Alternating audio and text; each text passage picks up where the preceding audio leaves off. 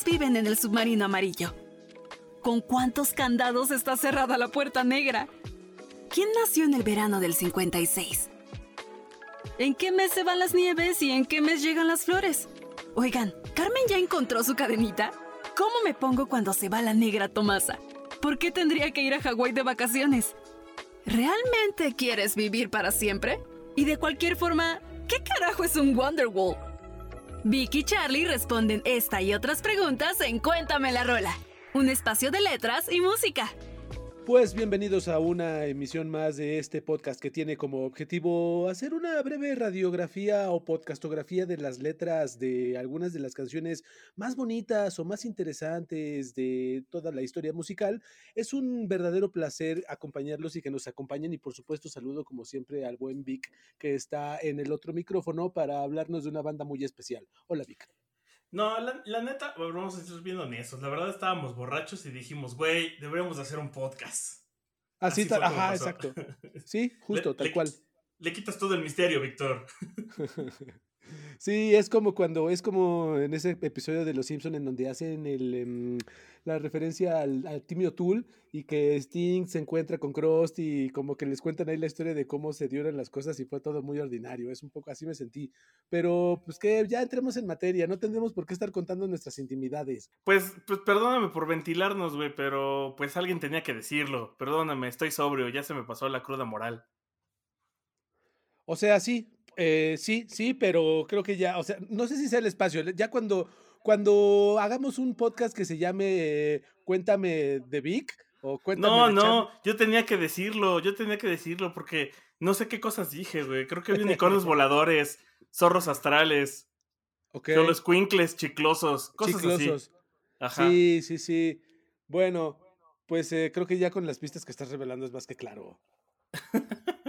Eh, fíjate que mm, el otro día creo que hablábamos de esta banda y, les contaba que estos primeros tres episodios tenían como un hilo conductor.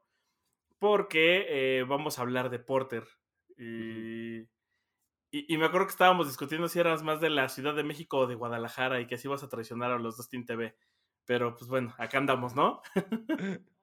Particularmente vamos a, explorar una, etapa de Porter, ¿no? Porque digamos que el trabajo de Porter se divide en el Antiguo y el Nuevo Testamento y, o sea, no vamos a entrar en detalles que ya todos sabemos, pero justo vamos a hablar de los últimos, curiosamente y analizando un poco el reel de rolas que propusiste que me parece sumamente bonito e interesante, eh, vamos a hablar de los últimos tres trabajos de Porter que se centra en un chorrísimo, ¿no? El, no, la, canción de en medio sí es de su primer disco. Ay, claro, porque aparte es de Juan Son, es verdad. Bueno, perdóname, me clavé mucho en la primera y en la tercera, que sí exploran como los últimos dos trabajos de Porter. Este, y sí, vamos a hacer un breve paréntesis para, para hablar como un poco de la trayectoria de Juan Son, un poco del, del trabajo de Juan Son particularmente, de una rola en especial y que contrasta un chorro con las con, con, con, con, lo que hace Porter. En fin, hay unos contrastes muy interesantes que vale la pena analizar. Luego por eso me salen anuncios de que si necesito ayuda. Este... sí, sí, no, yo, yo sé que es un tema complicado. Y, y, fíjate que ahora que estaba buscando información para este episodio, encontraba, leía este artículo donde hablaban que era como realismo mágico. O sea, Juanzón hablaba de cosas, de cosas reales, pero lo disfrazaba de, de, situaciones mágicas y fantasiosas. Sí. Y, el, y este nuevo Porter es de cosas fantasiosas, pero históricas y más reales, sin, sin disfrazarlas de que es algo mágico. Tienes toda la razón. Eh, e incluso la. Todo la faceta de Porter con Juan Son y la faceta de Juan Son como solista. Eh, Juan Son es un hombre justo, ¿no? Como tú bien lo dices, que, que, plasma un realismo mágico. Hay un chorro de simbologías, hay hadas, unicornios, quintles, hay todo un universo ahí de, hay, un, hay pinturas de, de remedios varo, este, casi casi de Leonora Carrington, vivientes en las, en las, en las letras de, de Juan Son y que contrastan un chorro con, una visión, que, sí, que efectivamente, como tú dices, te están hablando de algo más. Son simbologías un poco más difíciles, como tú dices, quizás un poco más abstractas. Y en contraste, lo, lo que hace Porter ya con David Velasco es eh, mucho más al punto, mucho más práctico. Hay un antropocentrismo durísimo en todo lo que sucede después de Juan Son pero no solamente un antropocentrismo como práctico, pragmático, sino es mucho, muy enfocado a la filosofía, a la introspección, eh, a la historia, al origen del ser, al, hombre en busca de sentido, en fin, hay un chorro de cosas bien, interesantes en las dos, en las dos eh, facetas y creo que por eso me parece muy inteligente que hayas puesto a Juan Son como el jamón de este sándwich de, de, Porter que vamos a presentar. Fíjate que ahora que lo dices así, me acordé de ese meme de las etapas de la literatura, entonces Juan Son se sería el hombre contra la naturaleza y David Velasco sería el, el hombre contra el creador. Sí, o el hombre contra el hombre, sí, totalmente, sí, sí, sí, justo, creo que vamos a, a, entrar un poco en este, en este tipo de cosas. Pues ya vamos con la primera, ¿no? Con la primera, ¿no? Me, me gusta, me gustaría que arranques porque me gustó, creo que lo que bajaste. Eh, bueno, la, la, la, primera, la primera rola eh, es Cachito de Galaxia.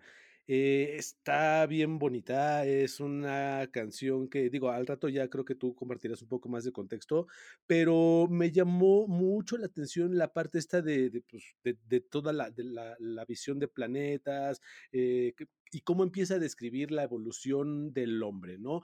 Estaba eh, encontrando yo un poco de, documentación al respecto y me encontré con una, eh, con una entrevista que, le hacen a, Porter después de haber lanzado esta, esta, este, este álbum y lo que decía David Velasco era que cuando estaba escribiendo esa canción se imaginaba como si en alguna cápsula que se lanza al espacio, así como con información, o sea, ¿sabes? Haciendo una o sea, como escribiendo el texto o la información para, para almacenar en una cápsula que, que, se fuera como al espacio con, con información de, de qué, qué, fue el hombre, ¿no? Em, políticamente casi todos nos queda y ecológicamente todos tenemos responsabilidad. Y decía también que pues, ahora está bien loco que, que, hay conversaciones con su mamá y se queja del presidente actual y que le decía, ¿y qué tiene de diferente a, lo, a los otros que pasaron, mamá? ¿Sabes qué es lo diferente? Que ya tienes WhatsApp y te contaminas con todos los videos y la mala información que hay. Entonces, eh, o sea, no, lo que expresa David Velasco es que no quisieron que fuera una canción con alguna carga moral, sino más bien como si un extraterrestre llega y se encuentra una cápsula y dice, ah, güey, estos son los humanos, y, o sea, sabes, como una descripción de, de quién era el hombre, ¿no? O sea, es como si almacenaras toda la información en, un, en una cápsula y la lanzaras al espacio y si algún mm, platillo volador eh, se encontraba esta cápsula, dijera, ah, güey, aquí está la información, esto es lo que dice y es esta canción.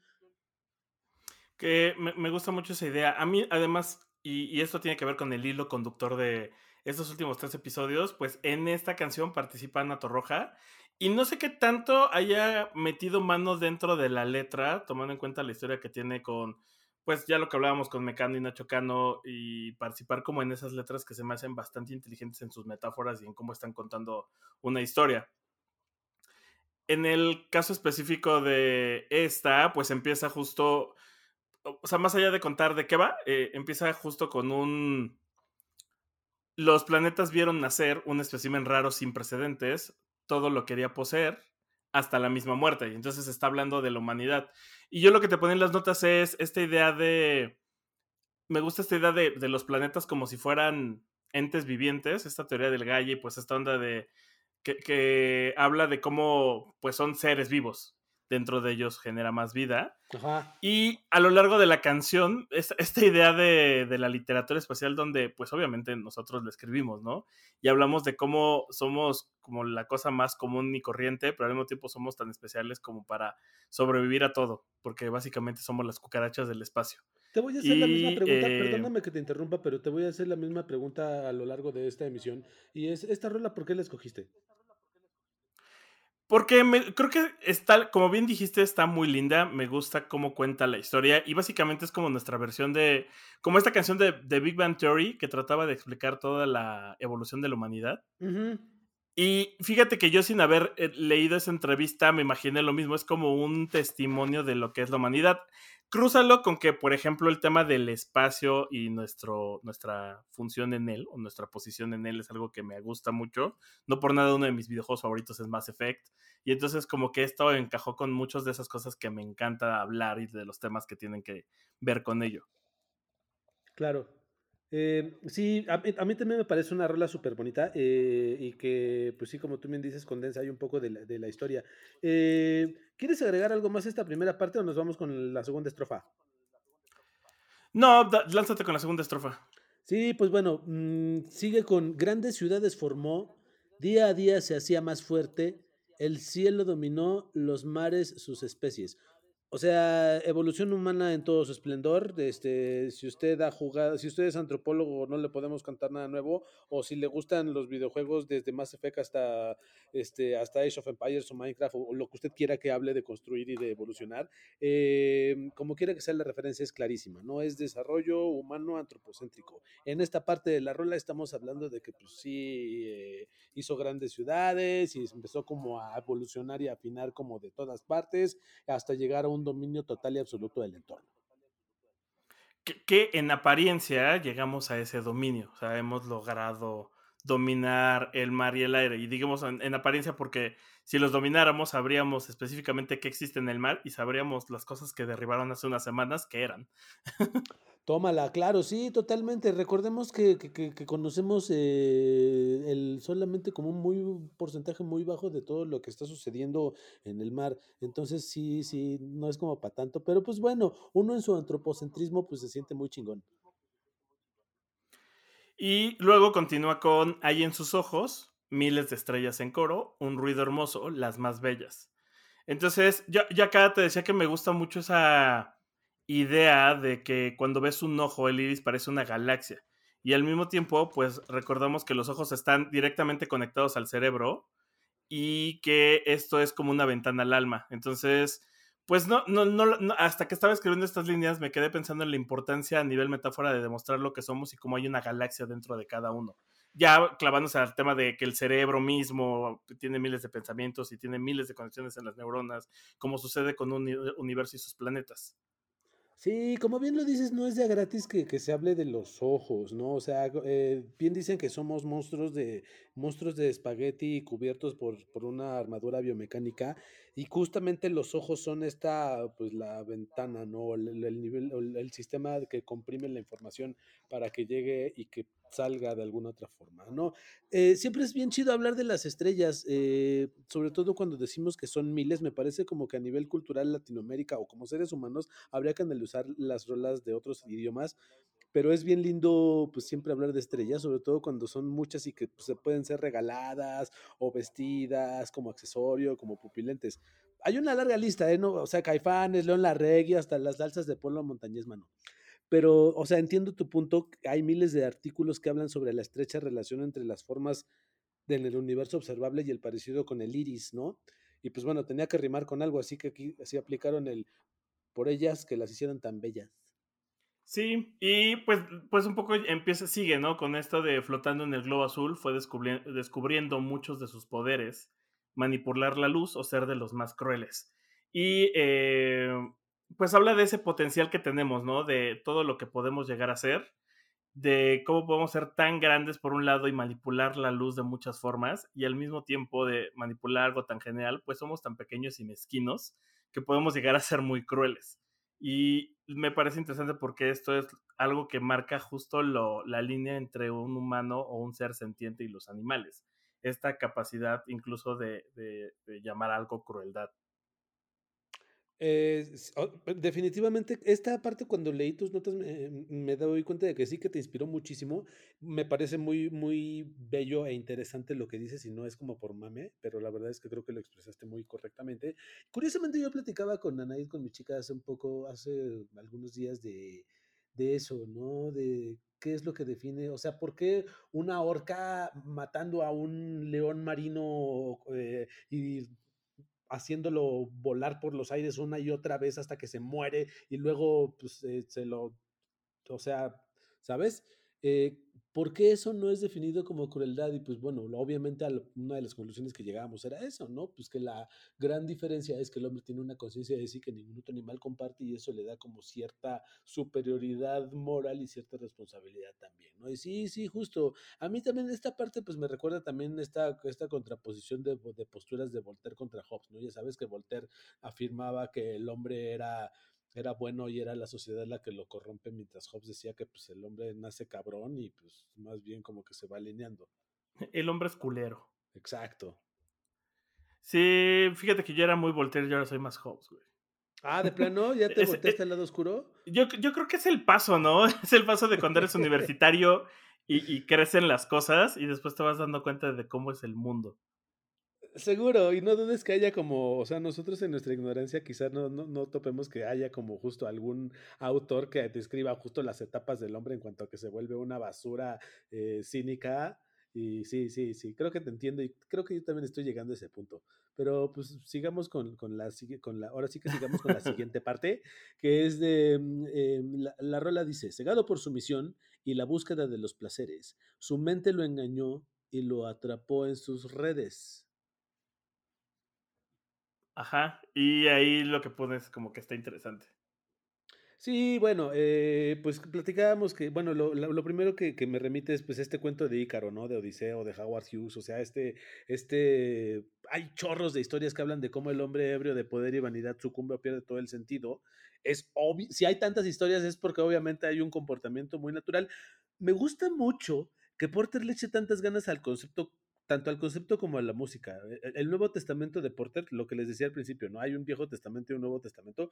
Empieza con un disco que habla del hombre, pero en un sentido mucho, o sea, tú lo habías mencionado, ¿no? Eh, también hace un rato, ¿no? Que mucho más histórico, más prehispánico, muy, pues, literal, la, narra la conquista de, de, México, ¿no?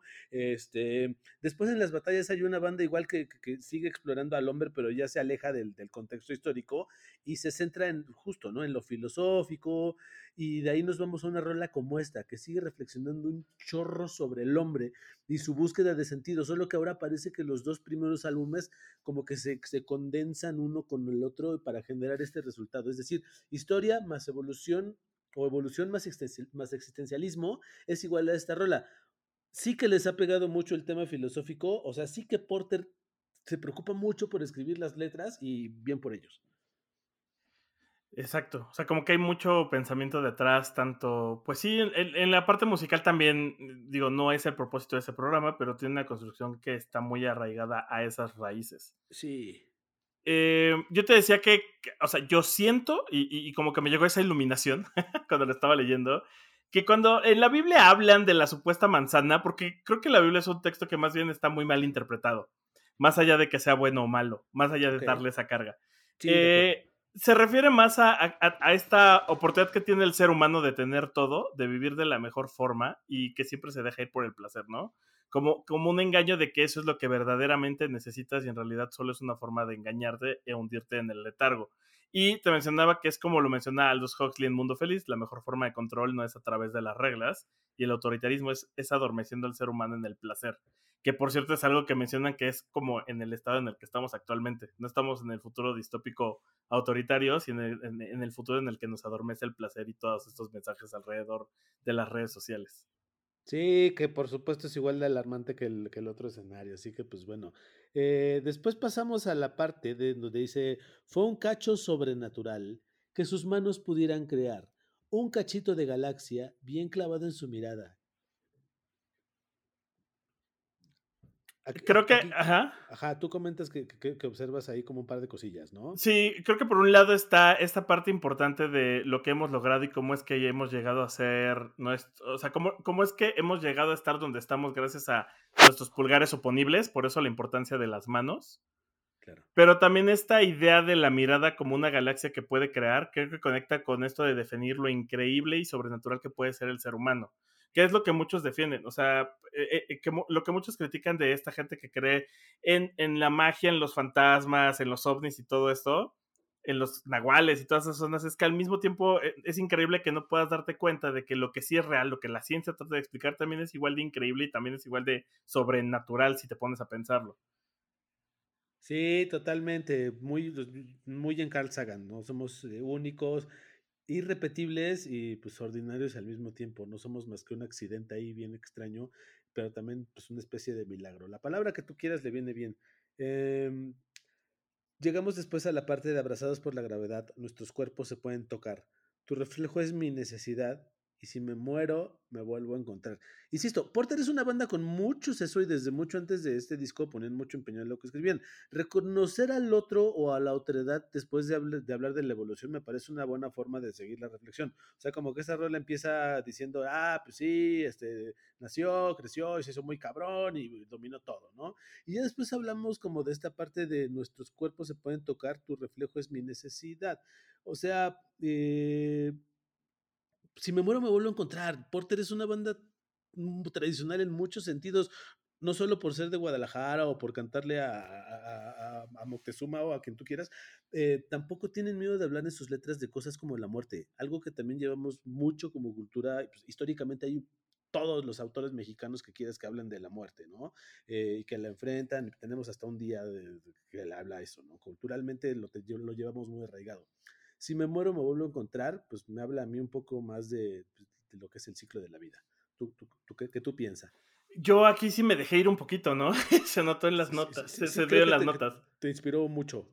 Eh, te decía que espero, espero ver esta es interpretación que conecta con distintas ondas.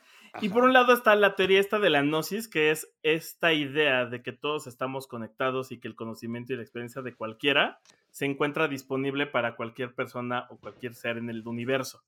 Entonces, por un lado está eh, el entenderse como un individuo que forma parte de algo más grande, donde tú y yo somos iguales a cualquier otro. Entonces, si te veo, me veo a mí mismo y aquello que proyecto en ti. O sea, habla de mí, de lo que siento y necesito cubrir. Y, la muerte solo me va a llevar a ese espacio límbico donde me volveré a encontrar con el todo y conmigo mismo. Y por otro lado, el tema de la gravedad, que es eso que nos mantiene en la realidad, donde nos podemos encontrar y abrazar. O sea, lo que te regresa al, al mundo real, al mundo físico. Sí, y, todo esto es condensado en, en solamente uno, dos, tres, cuatro en cuatro versos, es, es, es, más profundo. Siempre Porter es, es muchísimo más profundo de lo que parece. Eh, sigue con, con tres versos también bien lindos. No entendía su misión, puso en papel la cara de un presidente, a todos engañó y les compró la mente. Este, aquí como que volvemos a hablar del, del, del, del hombre, pero pues ah, creo que esta parte también te, te pareció muy curiosa, ¿no? Eh, es, que eh, justo es lo que muestra lo ridículo que puede ser nuestra existencia, porque somos capaces de grandes cosas, de manipular la luz, de viajar al espacio, y decidimos imprimir papeles con la cara de un güey con el cual nos engañamos y vendemos al asignarle un valor. O sea, te pones a pensar y sí suena ridículo decir somos capaces de todas estas cosas y estamos atados a recibir mes a mes, semana a semana, quincena a quincena, un par de billetes con la cara de una persona que ya se murió hace un chingo de tiempo. Sí, totalmente. Definitivamente sí entiendo la parte en la que querían hacer una cápsula de, de, información para los extraterrestres, porque sí, esta parte sí me recuerda un chorro al episodio de Los Simpson de Kodos y Kang disfrazándose de los candidatos presidenciales de Estados Unidos. Sí, o sea, es tan absurdo como eso y pues bueno, es un poco, es tan, tan poético como absurdo al final, ¿no? Eh, sigue con el cielo envenenó, los mares, sus especies, también se arrepintió ya sabe cómo curar a su gente. O sea, venimos de, o sea, no solamente es tan absurdo que puso el papel en la cara de un presidente, a todos engañó y les compró la mente, sino que también se pasó de imbécil en su dominio, envenenó el cielo, los mares y sus especies, pero bueno, pues también se arrepintió, ¿no? Sí, acá te decía que me parece padre porque por un lado habla de cómo nos podemos destruir y algo que tú y yo hemos platicado muchas veces, ¿no? Es, es muy egocentrista, es muy de, muy de la humanidad pensar y preocuparse porque nos estamos acabando el planeta como si nos importara las otras especies. La realidad es que somos tan egocéntricos que pensamos que nosotros solos nos podemos acabar un planeta que ha estado mucho más tiempo de lo que nosotros llevamos aquí. Y lo más, lo más probable que sucede es que nos estamos acabando lo que nos permite seguir estando aquí. Y es lo que nadie topa. O sea, el, cuando dicen se están acabando el planeta, te estás acabando a ti mismo y te estás matando a ti mismo. No estás matando al planeta, el, planeta Tierra va a seguir existiendo hasta que el sol se lo coma. Este, no lo vas a partir en dos, no va a desaparecer nada más así porque sí. La prueba está en que en la pandemia, en chinga, muchos, muchos espacios empezaron a recobrar la, la, vida silvestre y eso te explica qué tan rápido puede ser que se borre la huella de los que estamos aquí. Y por otro lado, me gusta esta idea de, pues también se repite y ya sabe curar a su gente, ¿no? Como retomando este camino de además hemos avanzado muchísimo hablando de nosotros mismos y de cómo mantenernos más tiempo en este planeta. Y acá lo que me gustaba es esta idea, por ejemplo, eh, existe una colección de videos de Halo, que se llaman Halo Legends, que está muy en la idea de los Animatrix, donde pues son una, una serie de mini cortos que hablan de la historia de la humanidad y así. Y en una de esas te dice, justo los primeros dos episodios te hablan de la historia de la humanidad desde el inicio hasta la época futurista en la que viven ellos. Y por ahí hay una frase por ahí que dice, aprendimos de la guerra y acabarnos con nosotros mismos, pero sin querer nos topamos con nuestra salvación. Hablando de los 300 y de que eso llevó a los Spartan, que es básicamente lo que los está salvando en, ese en, esa historia. Ah, ok, ok, ok. Pero va por esa línea, ¿no? De a, partir de nuestra destrucción, de pura casualidad, además nos topamos con aquello que nos puede salvar. que habla, pues justo, ¿no? También de ahí una parte como compasiva, de redención, etcétera, etcétera. Eh, se repitió, dicen ahí los Porter, pues sí, o sea, creo que aquí en esta parte pudimos habernos quedado en, en, ensalzar el hombre en lo suyo, pero pues Porter tiene como la virtud de contar historias y no hay buena historia sin clímax. Pero también viene el desenlace inmediato, ¿no? O sea, sí es medio cabrón, pero no es tan cruel como parece. O sea, de nuevo el ser y el deber ser pintados como de una forma muy sutil y pues ya de ahí se repite, un, eh, fue un suceso sobrenatural que sus manos pudieran crear, un cachito de galaxia bien clavado en su mirada. Eh, y, pero vayamos a la parte que, que, que, no se repite, que es, varado estoy aquí, anclado y ciego desde el origen, y aquí estaré hasta el fin. A veces quiero partir, voy a encontrar mi hogar, despídete de mí. Y aquí es donde suena como medio un scratch en nuestras mentes, ¿no? sí, sí, fue como que espérate, ¿qué? Porque te decía, a mí me pierden porque no sé si habla de la misma humanidad y su necesidad de encontrar la razón de existir. sí. O es, o es este observador externo que fue el que nos creó, ve cómo nos evolucionamos y nos destruimos y dice ya, la, la mierda. Ah, eso, eso me hace un poco de sentido. Podría ser, ¿eh? O sea, porque aquí como que me parece que ya habíamos terminado de hablar del tema cuando dijimos que también se sabía medicina. Eh, y con todo el perdón de los fans a los que les guste mucho esta rola, o sea, a mí sí me sonaba de plano como a esta parte, como esta parte de vamos a abrazar a Apo porque todavía nos queda un minuto de instrumentación. ¿Y qué decimos? Ay, pues no sé, como pues te amo, o vaya, o las dos, ¿no?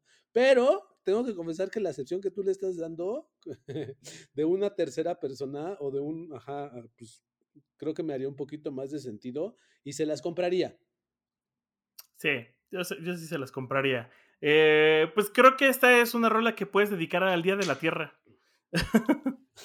sí, sí, estoy de acuerdo. Eh, está linda, te digo, es, eh, es un agasajo. Me, me, gusta mucho que la hayas escogido porque sí es, habla de cómo Porter neta sigue condensando temas bien densones, eh, como que el universo, el hombre, es él, etcétera, etcétera. Pero, güey, pues es Porter, lo hacen bien y tienen como esta, pues, pues este acercamiento con el público muy cabrón. pasamos a, a, a, la parte de Juan Song, ¿no? Sí, vamos a ponernos más siniestros, mano. Venga, mano. Ya estoy, ya estoy con mi estola de zorro y mis boxers. Por favor, este, ya me estoy quitando el, pantalón. Eh, escogí Daphne del primer disco de la época de Juan Son. Es una canción principalmente en inglés, como muchas de las rolas que salieron en ese tiempo y en ese disco. Ajá. Y esta empieza con este primer párrafo que básicamente describe todo, ¿no? O sea, vamos a ir bastante rápido porque no es una canción tan compleja. Eh, dice, So blue and violently calm, I drown it, but yet I feel so fine. I'm somehow, somehow, somehow, don't know why, I love it down here. Entonces, esta rola es, cruda y ruda, porque habla, y aquí no hay forma de ocultarlo, habla de una chica que se está ahogando. Y muy, muy seguramente porque ha decidido desvivirse. Y eh, eh, pues está hablando de lo que está viviendo, ¿no? O sea, está tan azul, pero tan violento, el mar, eh, tan tranquilo y de alguna forma ama estar ahí. o sea, esto es lo que te da los indicios de que en realidad no es, no es, que haya tenido un accidente, es que pues era parte de como lo que deseaba. Sí, porque te dice, pues, ajá, literal te dice que me ahogué, pero me igual me sentía chido, ¿no?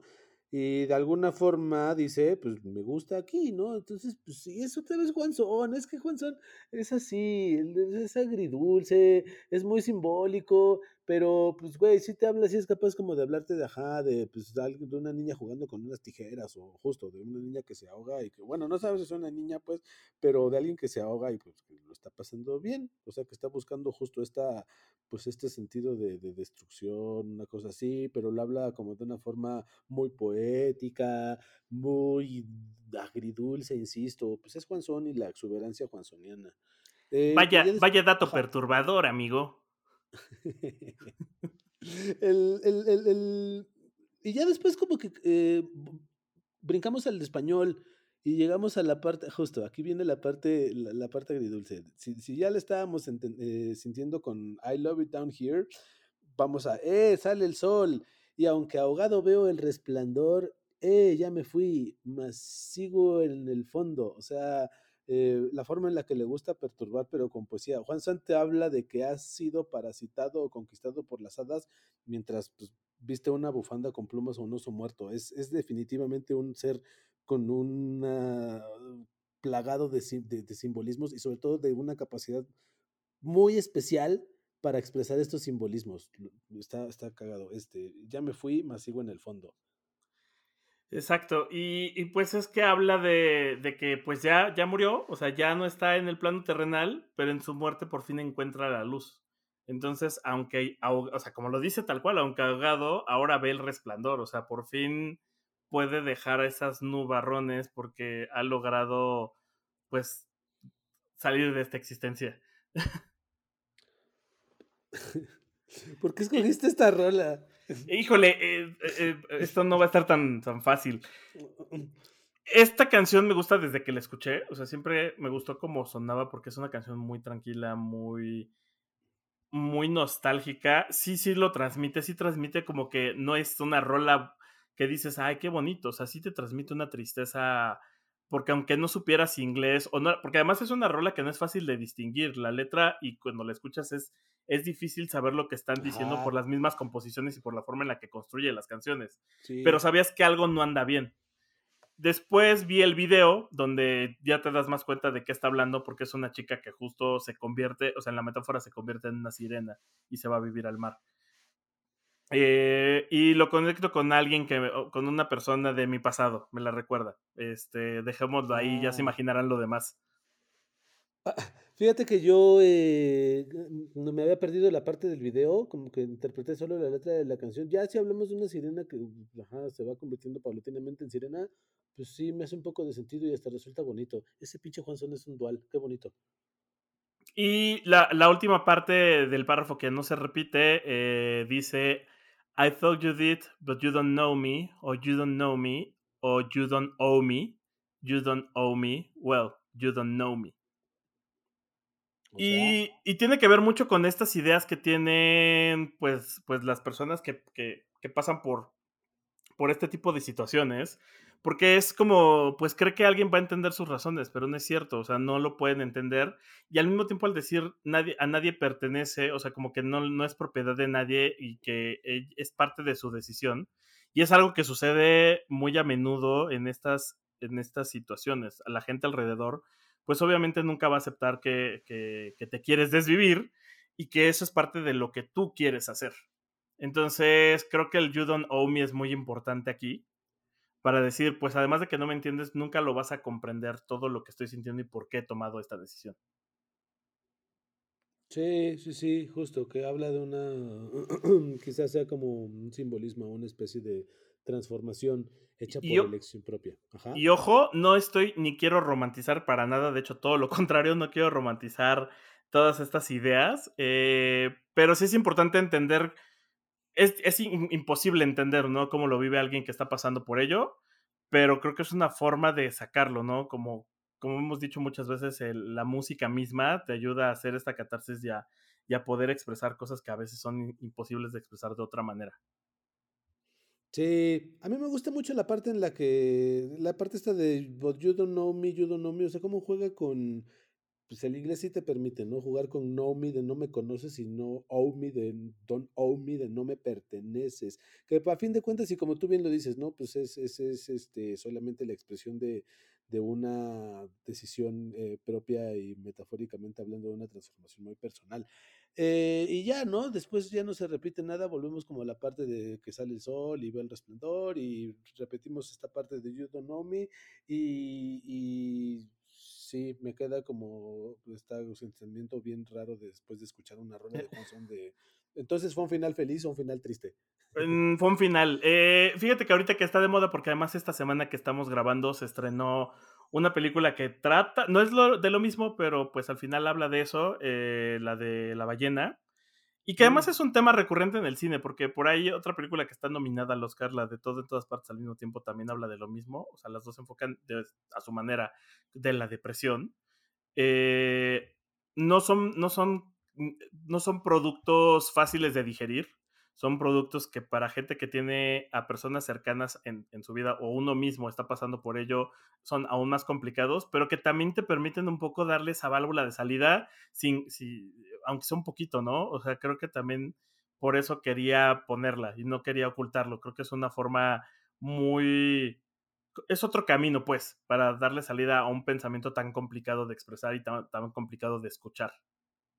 Sí, totalmente. Es bien bonito darse cuenta en, a lo largo de estas emisiones que hemos tenido cómo la música o las letras de las canciones en este particular caso son una puerta de escape, como tú bien lo dices, a muchos sentimientos o muchos pensamientos. Lo digo porque todavía tengo ciertos sentimientos muy a flor de piel. venimos de un episodio de Mecano y después eh, hablamos de esto. Eh, creo que pues es bien hermoso eh, y perdonen que me clave tanto en, en la textura, pero sí me parece pues eh, bien chido cómo se dan forma a las historias a través de los pensamientos y de la catarsis. Está bien chido. ¿Ya vamos a seguir con Porter o quieres que sigamos hablando de las hadas y...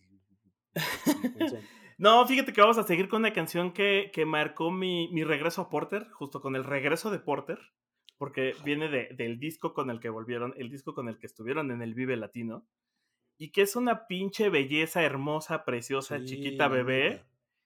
Estamos hablando del disco Moctezuma, que justo habla, básicamente es un disco conceptual que habla del, del mito mexica y de la creación mexica, en donde pues la primera canción que es Murciélago eh, habla sobre justo la creación de Tenochtitlán.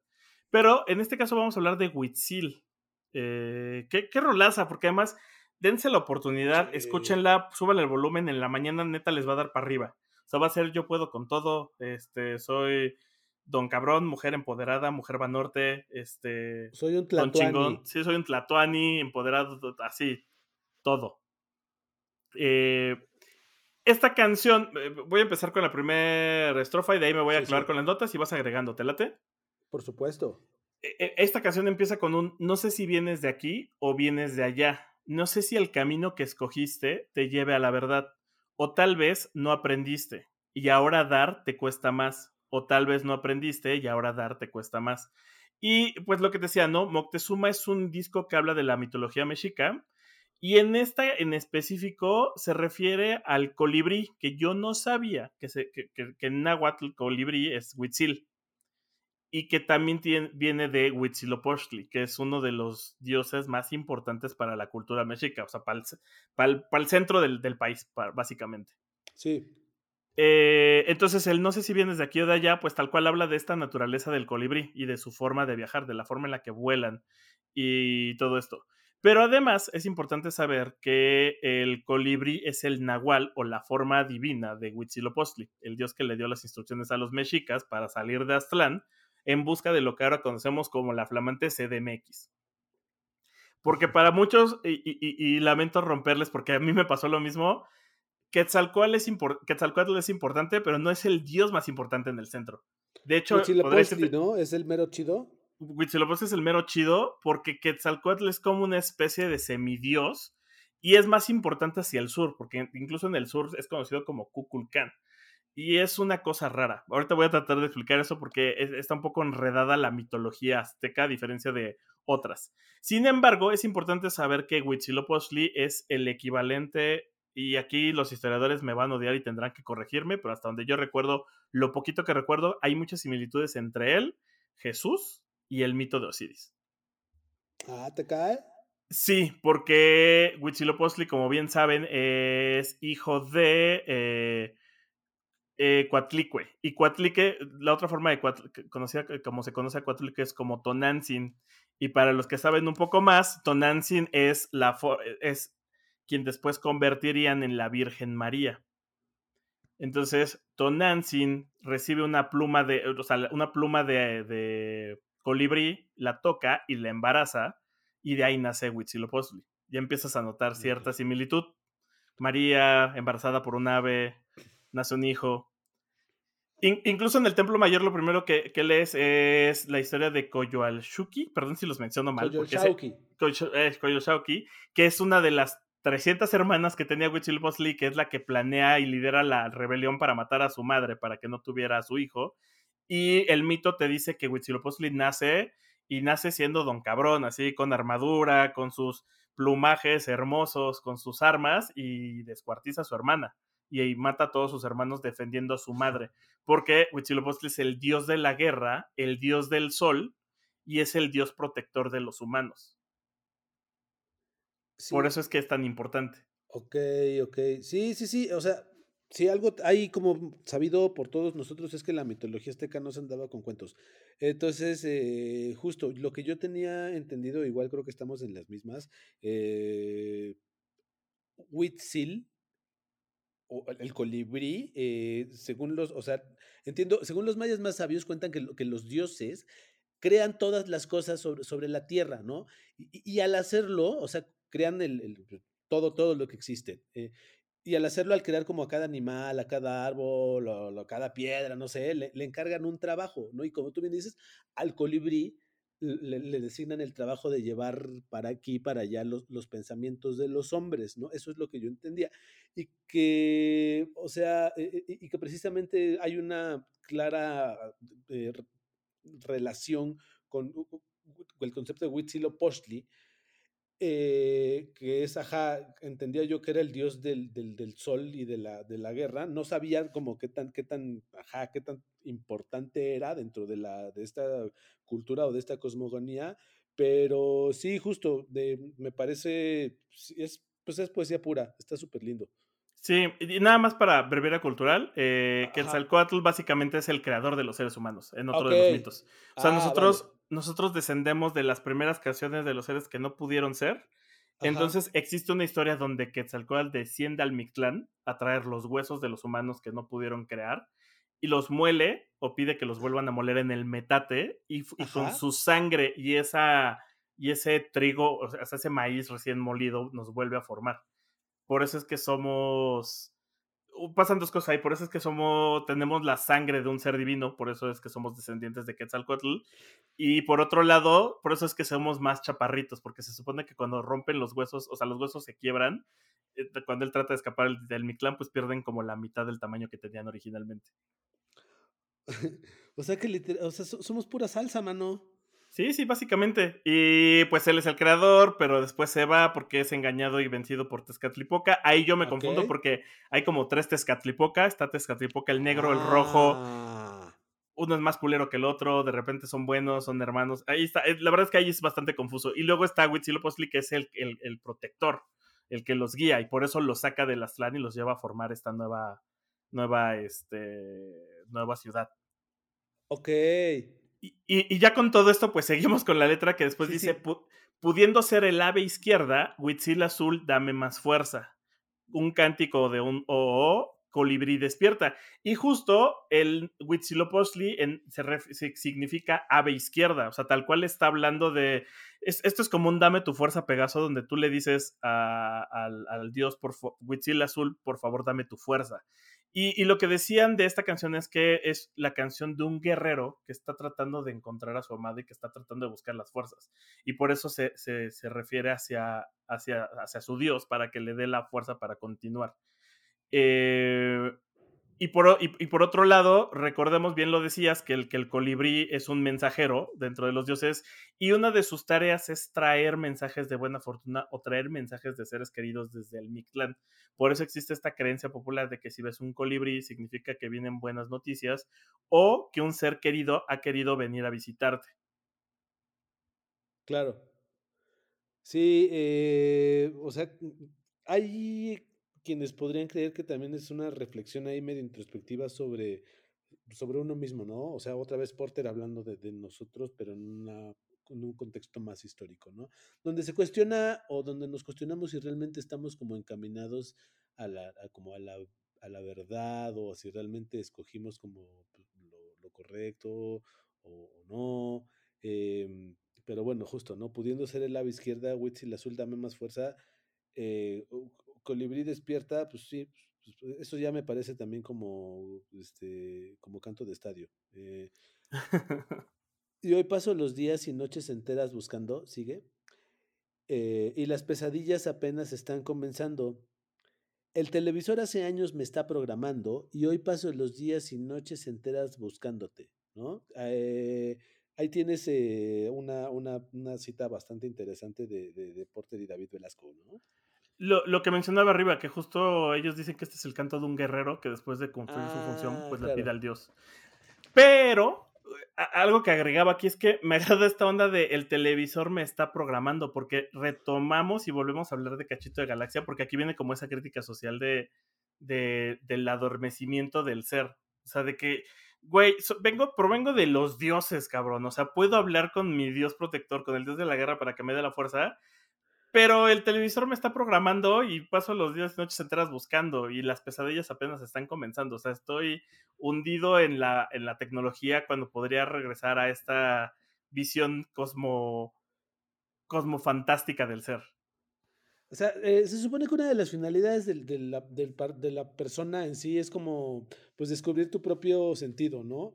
Eh, entonces, eh, pues debes, o sea, para conformar su acción a la de su propia naturaleza, que es como pues, trascendente por su doble condición material y espiritual. El televisor hace años me está programando, es como una alusión a que la humanidad, o sea, como tú bien lo dices, ¿no? Estamos siendo cada vez más como manejados por este sistema. Eh, que, hasta lo dijiste hace rato, ¿no? Eh, un poco parecido al, al, mundo feliz de Aldous Huxley.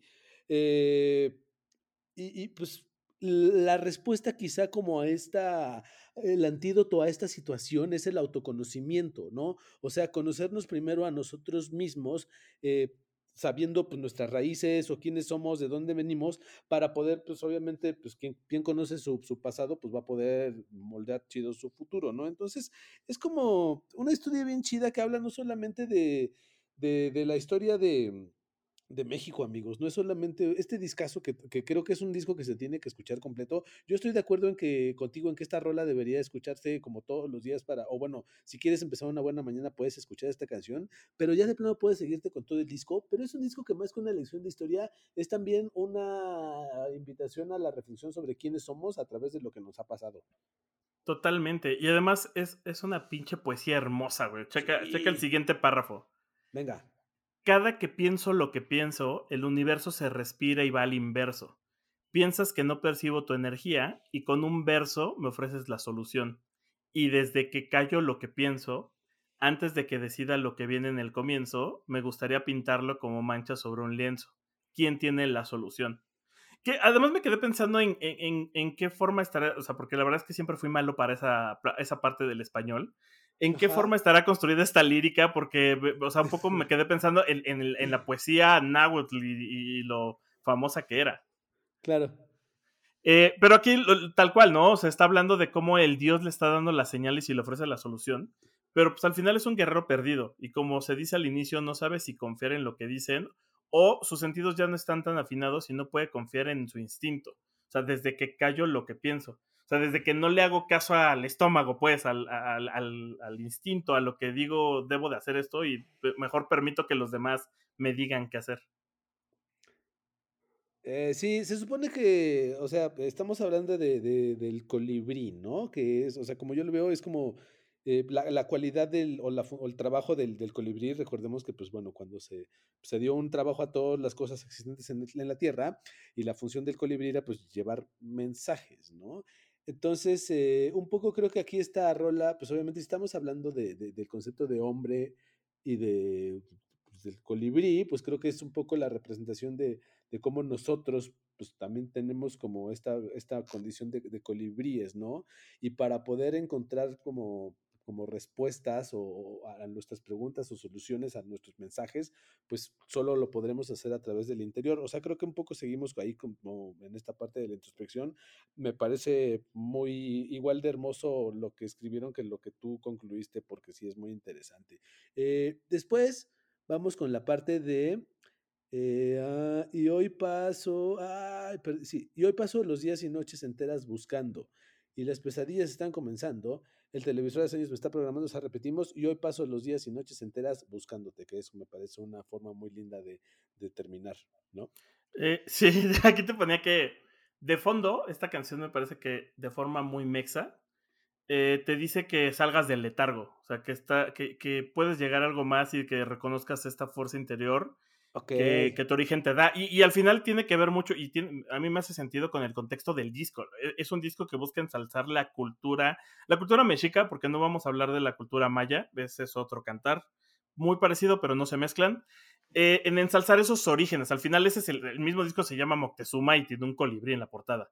Y, te dice que pues eh, tengas esta fuerza interior que tu origen te da, de sentirte orgulloso, porque de alguna forma sigues atado, aunque sigues atado al mundo moderno, eh, pues te puedes inspirar en algo tan simple como tu guía que puede ser un colibrí. Sí, o sea, sí hay, hay rolas introspectivas y esto, o sea, al final la conclusión es, me parece, como tú bien lo dices, es eh, la respuesta a todo está como dentro de nosotros mismos, ya sea espiritual o históricamente. Este, ya pues digo, ya como para cerrar la, la pinza, dime por qué, pues, ¿hay alguna razón por la cual escogiste esta rola en particular? Porque me da para arriba. El disco está bien chido. porque, porque creo que, o sea, uno me da para arriba, pero además cuando me, me quedé. La primera vez que la escuché, la neta, no la entendí. O sea, me gustó la, la, tonada, pero no la entendí. Le tuve que escuchar unas dos o tres veces. Y te vas dando cuenta de, de, de la del pinche señor letra que está ahí. De póngale un sombrero y unos bigotes a esa, esa letra. Sí, y, creo que en general también el disco tiene esta virtud de cada vez que se escucha, eh, se descubre algún detalle nuevo, se conoce algo más. Está bien chido, está, me parece una selección exquisita la del día de hoy. Pues sí, y con eso cerramos este episodio. Eh, pues ya vienen otros. Ya, ya pronto saldremos de, del, del, del latino, del, latino y, tendremos otras rolas, pero se vienen también buenos intérpretes y buenas canciones. Vamos a hablar post-punk ruso y algunas otras cosas. No lo entendemos, pero lo vamos a intentar. Igual esperamos contar con su compañía y que nos regalen algunas reproducciones porque es un placer de verdad hacer este tipo de ejercicios cada vez que se puede. Eh, pues listo, pues muchas gracias a todos y algo más que quieras agregar para esta misión. No, nos escuchamos la próxima semana. Bye. Listo, bye. Esto es una producción de La Hora Bizarra.